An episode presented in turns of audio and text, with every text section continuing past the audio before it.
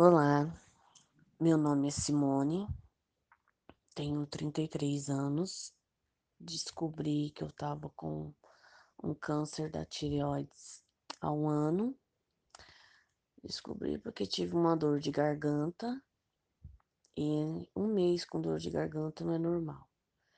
E o médico palpou meu pescoço e perguntou para mim se eu tinha caso na família que tivesse a tireoides. E na minha família tem, meu pai tem há 15 anos que o dele tinha dado um câncer da tireoides. Mas entanto ele não tinha me falado que o dele foi maligno, que teve complicações. Eu sabia que ele tinha um corte no pescoço e ele fazia tratamento, acompanhamento. Há 15 anos. E aí meu médico pediu para mim fazer um exame de sangue, eu fiz, deu alteração, aí logo em seguida ele pediu um ultrassom e eu fiz, também deu alteração, deu um nódulo grande. E ele ficou preocupado, aí logo em seguida ele pediu para me fazer uma biópsia, um PAF. E foi confirmado o que ele imaginava. Aí foi na onde ele falou que, como meu caso era genético, de família, tem caso na família, provavelmente o meu era compatível com o do meu pai. E eu perguntei pro meu pai, ele explicou para mim que o dele também, ele fez cirurgia, fez tratamento. Só que o meu pai é aqueles antigos, antigamente, que a pessoa fazia aquele tratamento no hospital, ficava lá uma semana, isolado, fazendo, é, fazendo iodo, isolado, esses tipo de coisa, vinha para casa, tinha que separar tudo, aquelas coisas. E aí ele me explicou que o dele era maligno, né? Lógico. E, e quando o resultado do meu exame saiu, infelizmente, não veio escrito bem isso, né? Mas aí eu fui pesquisar e infelizmente o meu tinha dado maligno também.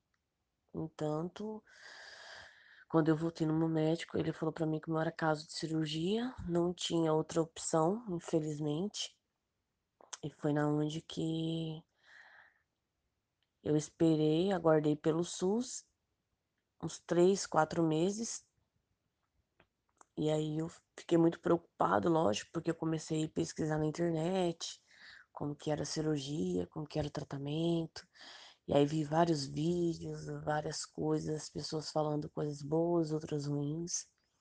E a gente fica preocupado, né? Claro. E aí quando eu passei com o médico, de cirurgião, ele me explicou.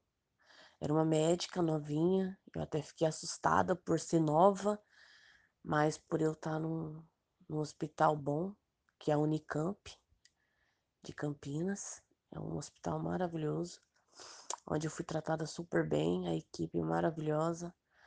E a médica falou para mim que a cirurgia seria um sucesso por causa da minha idade, meu físico era bom, eu não fumava, eu não bebia, eu não esse tipo de coisas assim.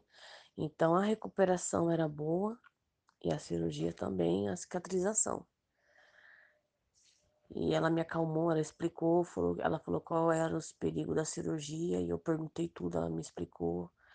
Ela falou que era 95 de chance, 100%. 5 eles não garantiam, mas era raridade, era muito difícil. Esses 5% acontecer alguma coisa, nunca aconteceu, ocorreu.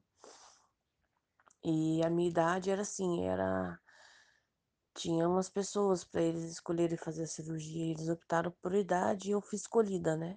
E também por estágio, também como eu já estava grande.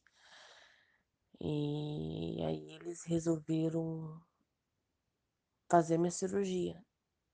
E quando chegou no dia da cirurgia, foi tenso, claro, né? Chegar naquele hospital e eles pediram para ficar de jejum. Não podia ficar nervosa, porque a pressão podia subir e a cirurgia era cancelada. Infelizmente aconteceu isso, fiquei muito nervosa, não vou negar. Minha pressão subiu muito, muito, mas aí eles viram que não era caso de pressão alta nem nada, era o momento do medo mesmo.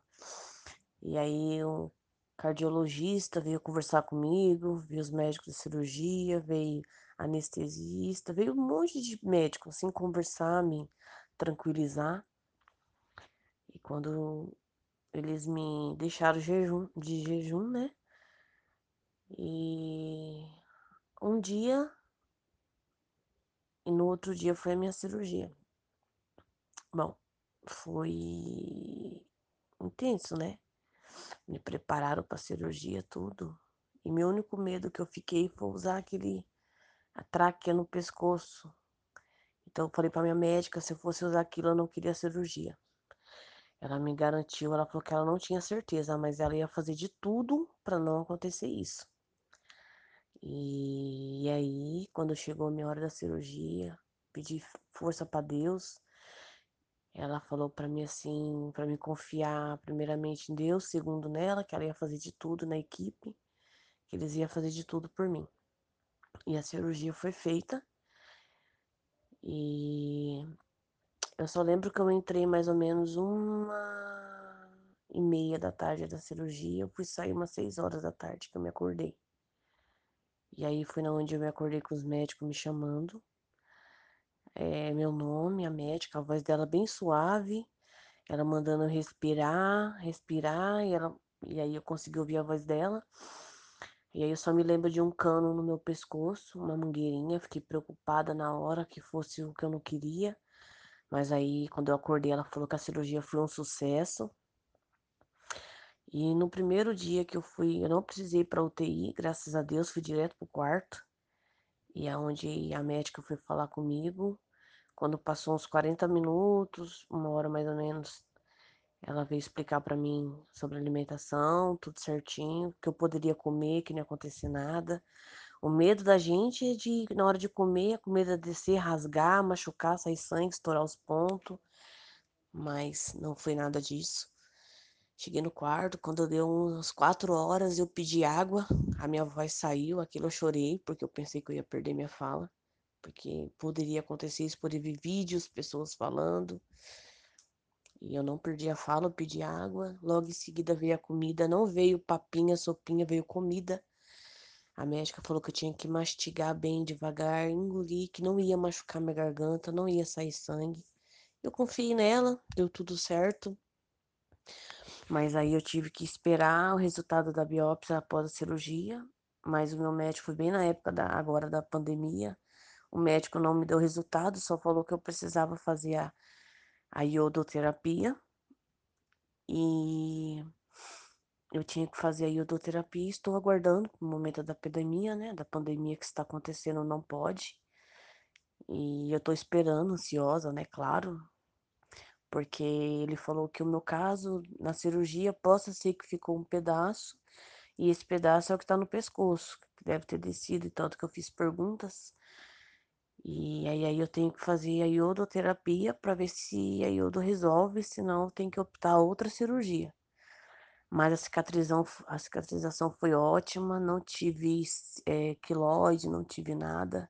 Graças a Deus deu tudo certo. E eu falo para as pessoas que estejam passando por isso que dá medo, sim, muito medo, quem não tem medo. Mas a gente tem que confiar, primeiramente em Deus, segundo os médicos, porque tá tudo na mão deles e eles não vão fazer uma coisa que eles não têm entendimento. Eles sabem bem o que estão fazendo e falando pra gente, né? E e a minha a minha vontade agora é me recuperar, né? Lógico, para me mandar outro áudio falando que eu estou bem, fui curada. Porque querendo ou não, a gente tá com um câncer, né? Mesmo que seja uma coisa igual o médico fala assim, ah, não é perigoso, mas é um câncer, né? Obrigado, espero logo voltar um áudio falando que estou tudo bem. No momento estou ótima, tomo meus remédios de jejum, tomo outro para cálcio também e agradeço muito por estar viva. E obrigado por passar minha história para vocês. Você também pode participar do podcast Descomplicando a Tireoide. Envie sua história para ajudar outras pessoas a entender melhor tudo o que você passou e saber o que pode vir pela frente durante o tratamento do câncer de tireoide ou de outras doenças da tireoide. é, mande uma mensagem pelo WhatsApp para o número 85992230035. 85992230035. Você vai mandar um áudio contando tudo como foi e eu vou trazer, postar aqui no podcast, né, para ajudar outras pessoas a saber o que pode acontecer no tratamento das doenças da tireoide. Muito importante você compartilhar, você participar do podcast, pois assim você está ajudando outros pacientes como você, que no começo eram cheios de dúvida e não sabiam o que poderia acontecer.